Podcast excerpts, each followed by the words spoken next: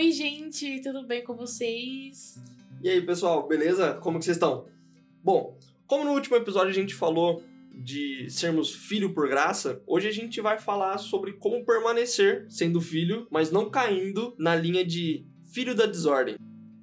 Eu quero ler com vocês para começar a conversa Colossenses 2, 2. Ele diz assim: ó, Para que os seus corações sejam consolados e estejam unidos em amor e enriquecidos de plena certeza de entendimento para a confirmação do ministério de Deus e do Pai e de Cristo, em que estão escondidos todos os tesouros da sabedoria e do conhecimento.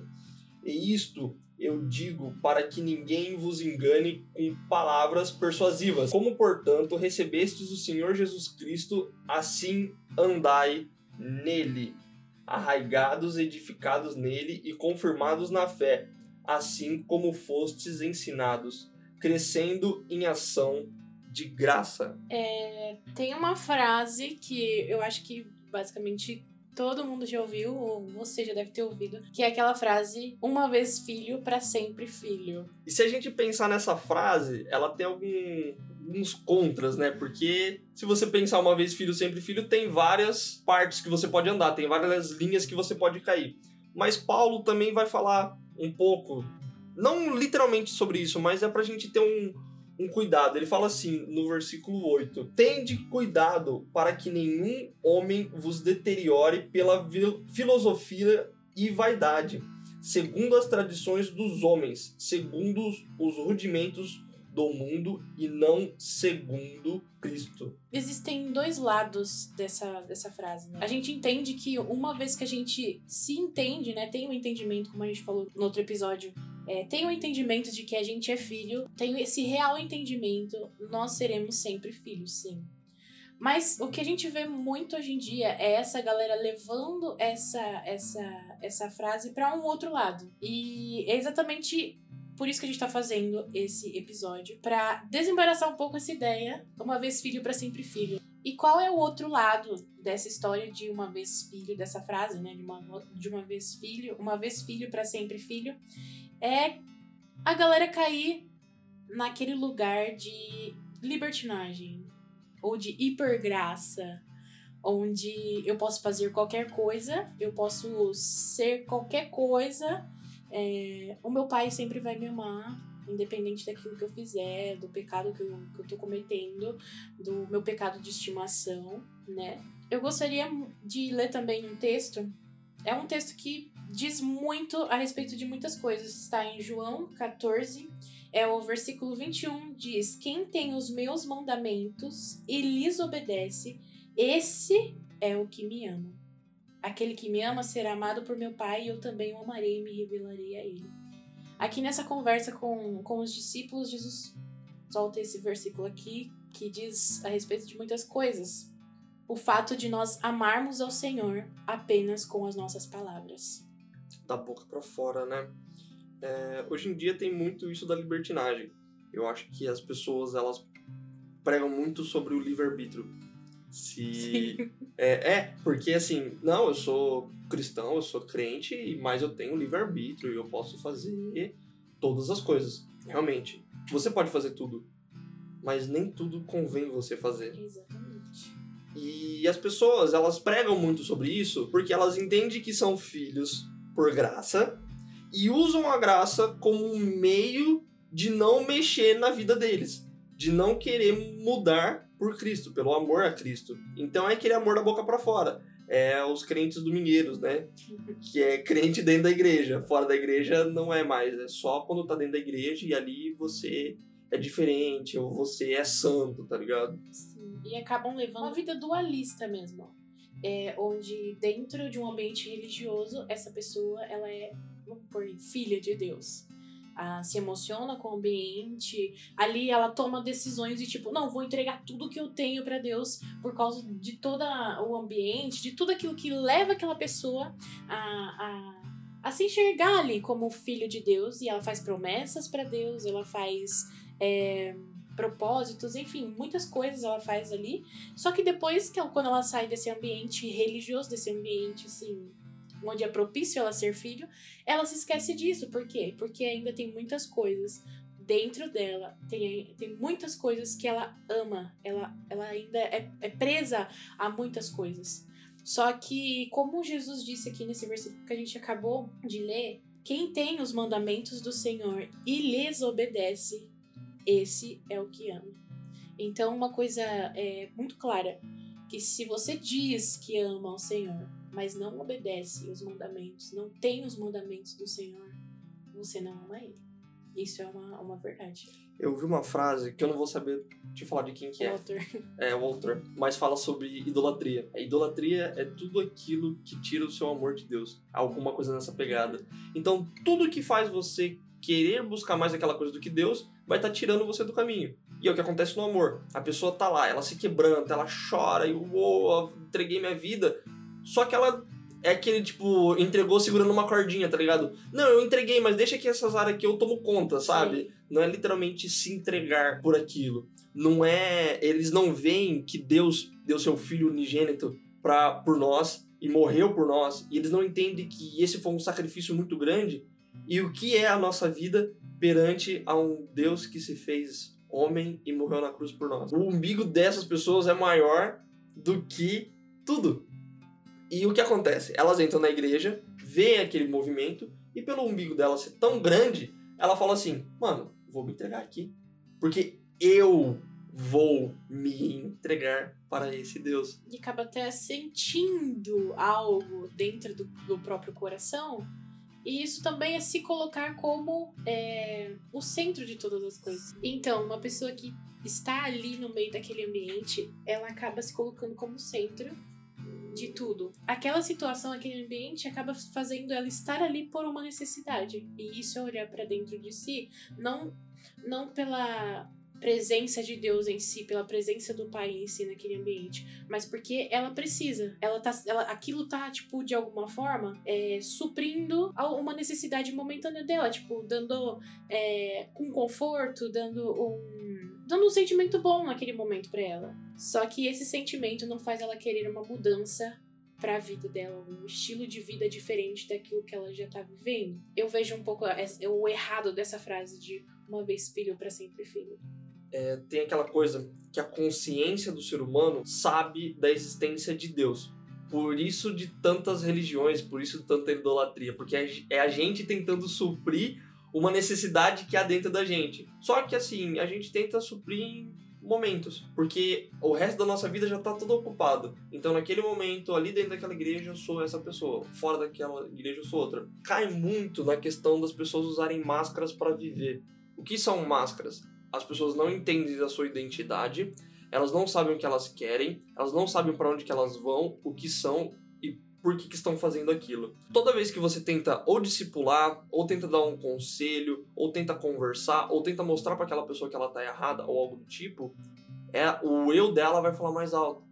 Porque ela vai colocar uma máscara na frente e vai falar assim: Não, mas é isso mesmo, uou, você sabe o que eu tô passando e não quero fazer nada pra mudar. Só que ninguém tem a consciência de falar assim: Nossa, cara, eu tô passando por isso, isso realmente é muito chato e eu não quero mudar. Ninguém falou: Eu não quero mudar. Faz tipo: Nossa, é verdade, eu vou mudar, eu vou, tô determinado, eu vou fazer. Eu não leio uma página de um livro em um dia, eu vou ler 30 amanhã. Joga a expectativa no eu lá em cima. E o que que somos? Pecadores, falhos e não conseguimos nada sem Deus. Então, a gente não quer mudar mesmo sentindo a presença de Deus, porque ainda olhamos para nós mesmos. Sim, a gente busca Deus pela necessidade. É igual, voltando um pouco na, na parábola do, do filho pródigo, é quando ele cai em si, ele busca o pai por, por uma necessidade, porque ele não tinha mais nada. Só que Deus, com a graça dele, é, o surpreende é, com o favor, né? Traz as coisas pro, pro meu filho. Então, por isso eu digo que é, tem dois lados errados nessa frase. Que tá muito, tá sendo muito falado sobre isso. Ante, é, há aos tempos atrás isso foi muito mais falado, mas te- teve uma época que teve um auge que era falado uma vez filho para sempre filho. Eu tenho esses dois, esses dois lados, esses dois jeitos de ver. Porque se a gente é para sempre filho, então a gente tem que ter a mentalidade de um filho e ser transformado. A gente tem que querer ser transformado. E como? né? Eu acho que, tipo, é, querer ser, ter a mentalidade de um filho. É, é, teve até uma música, né? Quem gosta aí, é, foi disso que saiu nessa frase. Tem uma música aí de um, um grupo que fala sobre uma vez. Aí o, o, o, cara que tá ministrando ele fala: uma vez filho, para sempre filho. E a gente não pode cair nesse lugar de, de achar que Deus passa a mão na nossa cabeça. É um pai que, tipo assim, pode fazer o que você quiser, filho. Eu tô aqui. Eu morri por você, para você fazer o que você quiser. Seja livre. Seja você mesmo. O mundo é seu. Seja você. Você consegue ver o horizonte até onde o sol toca tudo será seu, tá ligado? Não, não é assim, mano. É... Sim, gente, pelo amor de Deus. E a gente tem que ter essa, essa mentalidade. O que falta é um entendimento do filho. Hoje em dia tá muito deturpado o que é a família, o que é uma família. Então é pai que não gosta de filho, filho que abomina o pai, então, quando a gente fala assim, ah, você é filho de Deus, a pessoa assim, ah, sou filho de Deus e eu, ah, eu desobedeço meus pais. Qual a referência que ela vai ter? Então, a gente fala muito da gente é, ter uma referência de pai humano e não usar a referência de pai humano para Deus, porque é muito melhor, mas a gente não tem a referência de filho. A gente não olha para a referência de filho. A gente só olha para a referência do pai. Mas o que somos nós? Filhos. Então a gente tem que saber a referência do filho. E qual que foi a referência viva do Filho, Cristo Jesus. Jesus. E o que, que Jesus Nossa, faz? Nossa, isso é muito incrível, velho. então por que, que ele chama para seguir ele? Por que, que ele chama assim, siga os meus passos, faça como eu, se santifique, tenha uma vida como a minha?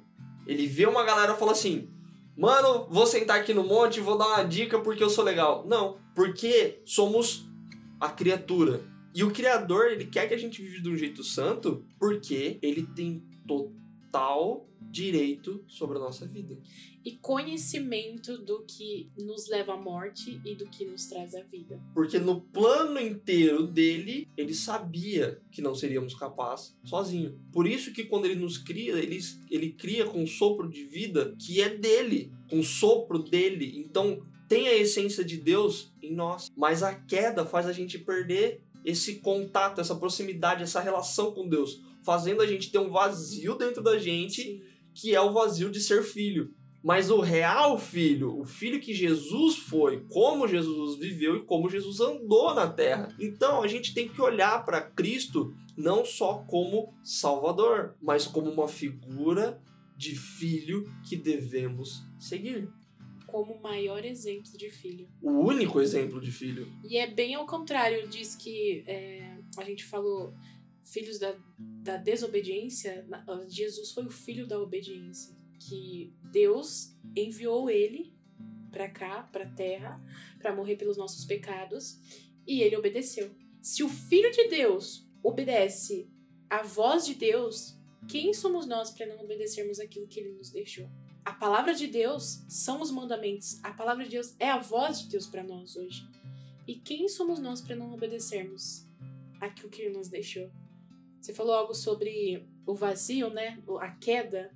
A queda, a, desde a queda, é, o homem sempre tentou se pôr no centro de todas as coisas. E hoje a gente faz isso quando a gente tem uma experiência ali com Deus apenas pelo sentimento que aquilo nos traz, pela vibe que aquilo nos traz. Porque eu choro, porque eu deixo as minhas lágrimas, os meus problemas. Mas Deus não quer ser um Deus apenas de recolher os nossos lixos, sabe? Recolher aquilo que a gente tem de pior. Ele quer fazer parte da nossa vida em todos os momentos. E é o relacionamento de um pai. Desde o começo, desde a queda, aliás, desde antes da queda, Deus sempre buscou um relacionamento com o homem. Isso é muito incrível e você fala sobre Jesus como exemplo, assim, dá, é, é muito incrível, é muito incrível. E acontece que Deus é santo, mas santo não porque ele é separado do pecado. Sim, ele é separado do pecado, mas ele é santo porque ele vive para as coisas boas, ele é dedicado em bondade, porque antes do pecado, antes da criação do ser humano, ele já era bom. Então ele é um pai bom que se comunica com a gente. Qual que é a maior comunicação de Deus conosco? O evangelho.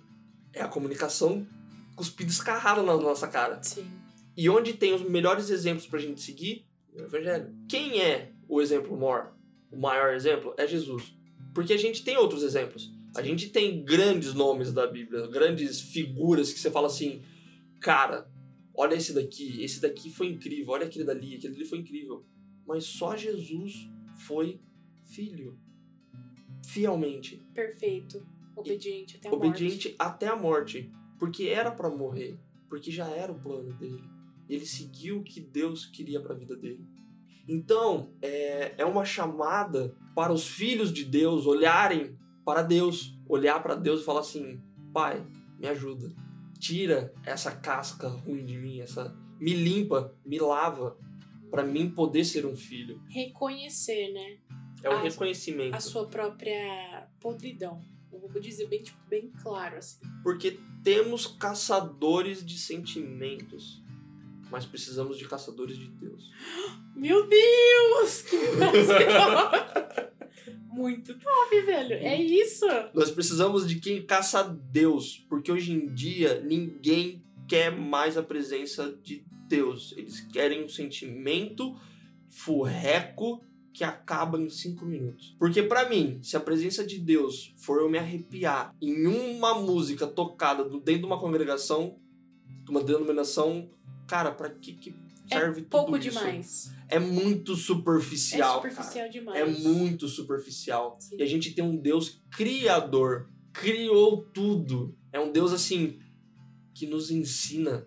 E ele falou que o espírito dele iria vir após a sua morte para nos ensinar todas as coisas e continuar nos ensinando e fazer a gente conhecer a verdade e andar pelo caminho da verdade. E o que a gente faz hoje? Procura a filosofia dos homens. Procura meios, métodos e jeitos de como fazer para isso, como fazer Como para trazer aquilo. a presença de Deus. Como trazer a presença de Deus? Fazendo rituais, procurando Deus que não é Deus. E se adequando ao momento, né? A, aquilo que é a cultura. Eu, eu já ouvi muita gente falando sobre a respeito da, da nossa cultura. Mas é trazer a cultura do céu. Porque a cultura do céu é diferente da cultura da terra. É totalmente diferente. Fazer isso é reduzir é, o evangelho às nossas próprias expectativas. Aquilo que a gente já viveu, ou aquele culto, aquela conferência. Por isso que a gente ouve muito hoje em dia muitas pessoas falando assim: aquela época eu fazia tal, tal, tal coisa. Nossa, eu era tão usado por Deus. Ou eu era tão isso, tão aquilo. Mas isso mostra que, infelizmente, gente, é bem pesado, meio duro de se dizer isso. Mas infelizmente é basear Deus a um, um sentimento, a um momento específico. Mas Deus é eterno. Deus não muda, ele é o mesmo ontem, hoje e eternamente. Então por que que, que a gente baseia é, o nosso, a, nossa, a nossa relação com Deus a momentos bons e a momentos ruins? Há momentos em que, nossa, eu tava fervendo aqui. Porque a gente, na verdade, está baseando no sentimento, na, na, na emoção, na vibe que a gente estava sentindo. E Deus quer nos levar para um evangelho muito mais profundo que isso. É algo muito maior, né? Exatamente. Por que algo muito maior? Porque os sinais e as maravilhas vão Seguir, seguir aqueles que, crer. que creem. Então, quando, quando Jesus fala que se você tiver a fé do tamanho de um grão de mostarda, ela será capaz de mover uma montanha. Cara, literalmente, aquela, aquele nada de fé. Porque ele sabe que somos pecadores e a nossa fé muitas das vezes é só em momentos extremos. Mas mesmo assim, ele deixa muita coisa pra gente. Ele sabe que a gente não vai ter essa fé que ele teve de saber do pai, buscar o pai, conversar com o pai, subir, orar e falar e se entregar. Mas mesmo assim ele deixa tantos ensinamentos pra gente e tantas direções de como fazer. Só que são coisas que não são faladas. A gente precisa de sinais, a gente precisa de coisas. Por isso que quando tem esse sentimento, quando você tá em um culto, em alguma coisa assim, né, que o espírito vem e move, as pessoas falam assim: "Uau, que legal, que gostoso".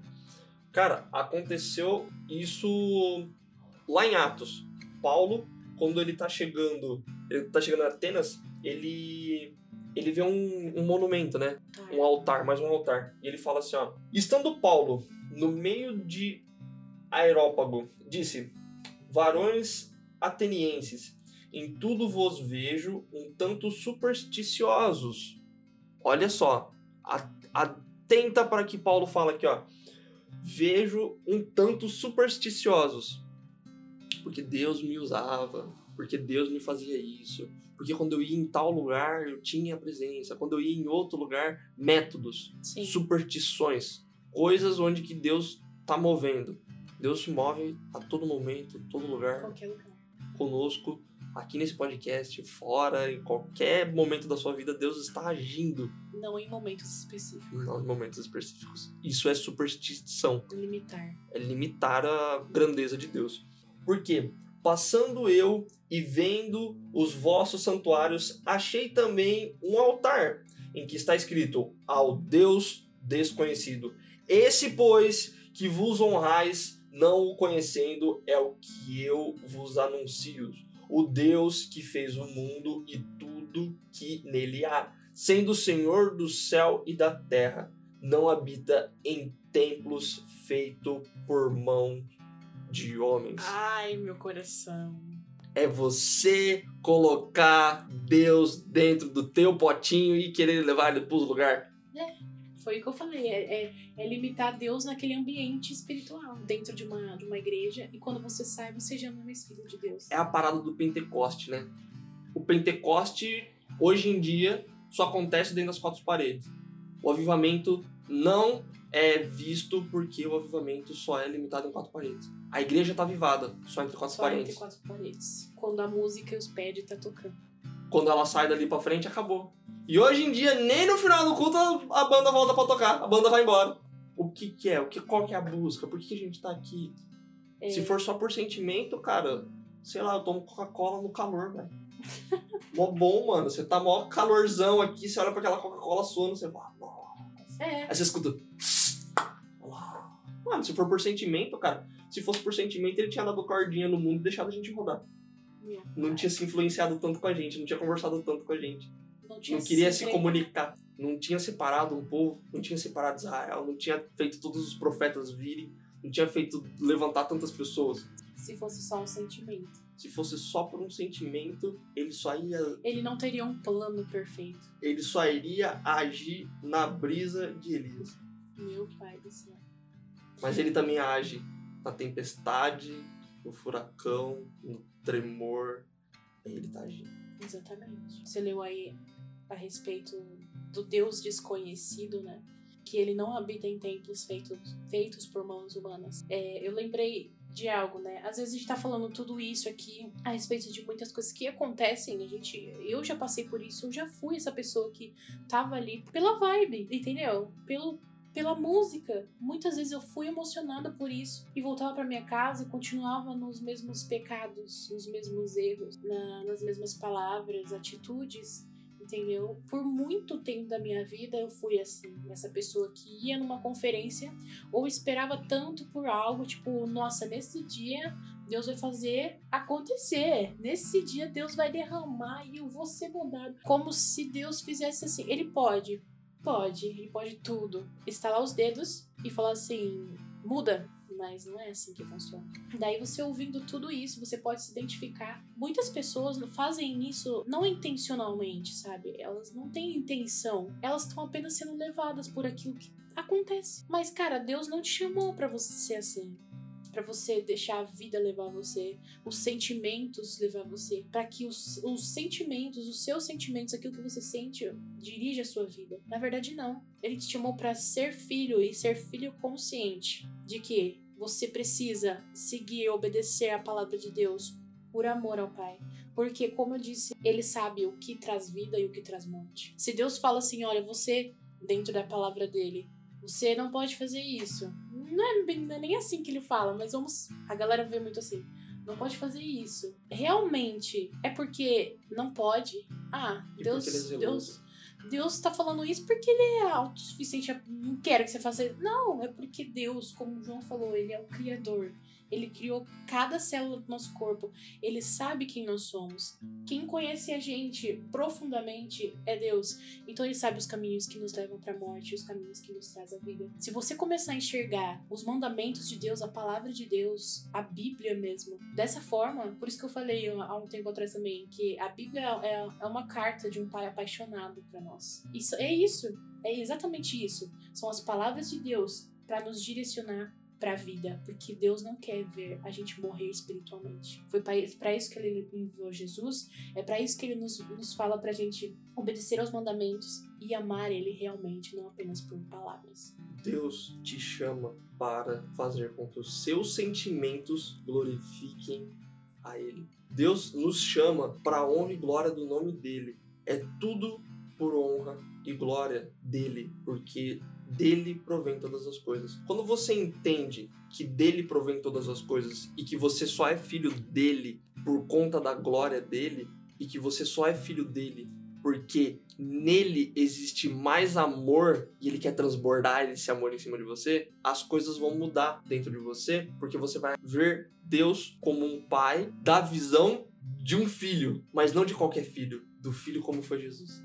É. Então, qual que é a sua visão olhando para Deus hoje? Porque tudo cai na questão, como você olha Deus. Se você olha Deus como um pai lindo, maravilhoso, zeloso, tudo mais, só que você não muda, então eu erro tá em você. Se você olha Deus como alguém é, mandão que só manda você fazer essas coisas e você não vai mudar porque esse cara não vai mandar em você, quem que é o errado? Você. Todos os dias, sempre o errado vai ser gente. É, só que mesmo assim, pela graça dele, ele derrama o amor em nós. E eu quero falar uma coisa aqui, é um cara chamado Jay Bauman, ele fala assim: se você não acredita fundamentalmente que as pessoas podem mudar, você não acredita no evangelho. Então eu quero falar para você, menininho, menininha que está escutando esse podcast e fala assim: "Não, essa pessoa não tem jeito. Essa pessoa não pode mudar. Essa pessoa jamais vai mudar. Você acha essa pessoa aí do jeito que é? Deus gosta de coisas impossíveis." Só para te lembrar assim. O pastor Adolfo Sarmento fala muito sobre isso, que ele que Deus gosta de coração duro, que é difícil, sabe? Deus gosta disso. E sabe o que você pode fazer em vez de ficar murmurando pra cima dessa pessoa? Ora pela vida dela. Porque nem isso você tá fazendo. Você tá julgando aquela pessoa. Mas isso foi só um tapa na cara de quem fica de mimimi aí, que eu já escutei muito mimimi disso e já veio muito mimimi pra cima de mim mesmo. Cristo vive! é isso, cara. E é, eu acho que a gente pode falar também um pouco, antes de terminar, a respeito de, dos, das formas práticas, né? Porque a gente falou bastante coisa é, de como a gente, igual eu tava falando, a gente, a gente sabe que a gente é assim, né? Muitas coisas que a gente faz. A gente sabe que a gente é movido por, muitas vezes, por, por nossas emoções. Mas Deus nos chama pra. Deixa eu dar um adendo aqui, pessoal. A gente tá falando muito de emoção, de musiquinha, é. disso, aquilo. A gente não tá tirando que isso também é Deus tá agindo ali, tá? A gente não tá dizendo isso. Não entende, não pense que, nossa, olha o que eles estão falando, eles estão falando que no meio do louvor lá, se eu sentir alguma coisa, não é... Tá errado. Tá errado. Não, pelo contrário. Glória a Deus. Eu, eu conheço pessoas e eu também já fui alguém que foi tocado profundamente por uma música e, cara, aquela música me quebrou, fez eu me ajoelhar no meu quarto e orar e me arrepender por alguma coisa que eu fiz. Isso é. A, a arte é a expressão de beleza. A arte é glorificando é a Deus, cara. Né? Tudo é adoração. Só que a gente tem que saber filtrar essas coisas. Sim, e um, lembrei de uma experiência que eu tive que vai ser muito bom, tipo, vai encaixar bem aqui nisso que a gente tá falando. O que a gente tá querendo trazer aqui é o fato de a gente viver apenas disso, desses pequenos momentos, sendo que Deus é uma profundidade e continuar na nossa vida igual, na nossa mesma vida medíocre. É isso o errado, o nosso erro o erro de todos nós. É isso que a gente está querendo frisar aqui para todos que estão ouvindo. O fato de viver dessas experiências, desses momentos, desse que tem, um culto tem uma hora, uma hora e meia, dessas uma hora e meia e a semana inteira passar como se Deus não existisse, entende? É, é nisso que a gente tá querendo deixar para vocês aqui. E eu tive uma experiência esse final de semana mesmo. É, teve um momento de louvor e adoração. E eu sentia que eu precisava entregar, sabe, a minha sinceridade para Deus, a minha verdade para Deus. E muitas vezes a nossa verdade, ela não é bonita. A nossa verdade que tá dentro do nosso coração, ela é horrível. Ela é horrível. E a gente precisa desse momento antes de querer entregar, tipo, alguma coisa para Deus. E eu senti nesse momento de adoração que eu precisava sentar em um lugar e ser sincera com Deus. E, cara, eu acho que fazia muito tempo que eu não tinha essa experiência com o Senhor de ser sincera de falar literalmente assim, Deus, eu não tô conseguindo. É isso. Se arremessar suas coisas. Exatamente. E essa foi uma experiência de adoração, sabe? Sincera, que eu posso falar assim, cara, eu trocaria conferências, eu trocaria eventos tops que eu já fui, que o meu coração tava totalmente distante por esse momento em que eu tava ali, eu e Deus, entendeu? Eu e Deus, e eu consegui colocar para fora tudo aquilo que eu precisava. Então é muito incrível isso, porque são as experiências que a gente tem. Mas isso que é, só é refletido quando a gente coloca para fora a nossa verdade, por mais difícil que seja, e permite que Deus vá nos transformando. E isso é nos enxergar também, ter a mentalidade de ser filho de Deus. É um processo que Deus vai fazendo em nossas vidas. E chega ali, a gente o quê? Derrama tudo que a gente tem. Porque nada vale mais do que estar na presença de Deus. Qual é a coisa mais gostosa quando se tem uma família construída certinho com um almoço de domingo? Porque estão todos um na presença do outro. Porque tá naquela comunhão. E cara, ter comunhão com Deus, ter a comunhão com Deus, Criador, com a essência de todas as coisas, nós temos acesso a isso. E agora eu quero. É, as escrituras nos exortam, vão exortar a gente disso. Quem exortou isso foi o próprio Jesus ao, ao final do Sermão do Monte. E eu quero que você ligue a isso a se você está vivendo apenas por experiência, apenas por momentos de cura, apenas por momentos de, de milagres e maravilhas que Deus pode fazer. Nem todo o que me diz Senhor, Senhor entrará no reino dos céus, mas aquele que faz a vontade do meu Pai que está nos céus. Eu estou lendo Mateus 7, 21, agora eu vou ler o 22. Muitos me dirão naquele dia: Senhor, Senhor, nós não profetizamos nós em teu nome, em teu nome não expulsamos demônios, e em teu nome não fizemos muitas maravilhas? Então lhes direi abertamente: Nunca vos conheci. Apartai-vos de mim, vós que praticais a iniquidade. Você imagina passar a vida inteira buscando sentimentos, maravilhas, milagres e quando chegar o fim dos tempos, Jesus olhar para sua cara e falar assim: Apartai-vos de mim, porque eu não te conheço. É você viver na mediocridade. É você viver no pouquinho. É você não se enxergar como filho de Deus, porque você não tem um relacionamento de pai e filho. Porque só o pai conhece o filho. E o que, que você está fazendo para ser conhecido pelo pai? Meu Deus. Ler na Bíblia e na igreja? Beleza, a gente já falou muito sobre não faça isso, não faça aquilo, não faça aquilo outro, pense nisso, pense é, naquilo, mas a gente vai dar um plano de ação para vocês. A gente vai terminar esse podcast com um plano de ação para vocês pensarem nisso também. Lá em Colossenses 3, eu vou ler do 3 ao 11. Paulo vai estar tá falando porque já estáis morto e a vossa vida está escondida em Cristo em Deus. Quando Cristo que a nossa vida aparecer, então também vós aparecereis com ele em glória. Mortificai, portanto, os vossos membros que estão sobre a terra: a fornicação, a impureza, a afeição desordenada, a vil concupiscência e a avareza, que é idolatria, pelas quais coisas vem a ira de Deus sobre os filhos da desobediência, nas quais também andastes em outro tempo, quando vivesse nelas. Mas agora despojai-vos também de tudo: da ira, da cólera, da malícia, da blasfêmia, da comunicação obscena da vossa boca não mintas uns aos outros, pois já vos despistes do velho homem com os seus feitos, e vos vestisse de novo homem, que se renova para o conhecimento segundo a imagem daquele que o criou, onde não há grego nem judeu, circuncisão nem incircuncisão, bárbaro, cita, servo ou livre, mas Cristo é tudo em todos. A gente termina desse jeito. A gente termina dando um plano pra você, mostrando pra você e fazendo duas perguntas. Quem é Deus na tua vida? E a segunda pergunta, o que na sua vida te afasta de conhecer o Pai? Começa por aí. Se você precisar de ajuda, manda um direct pra gente. Entre em contato que a gente vai, na medida do possível, tentando orientar. Eu acho que é isso, né, galera?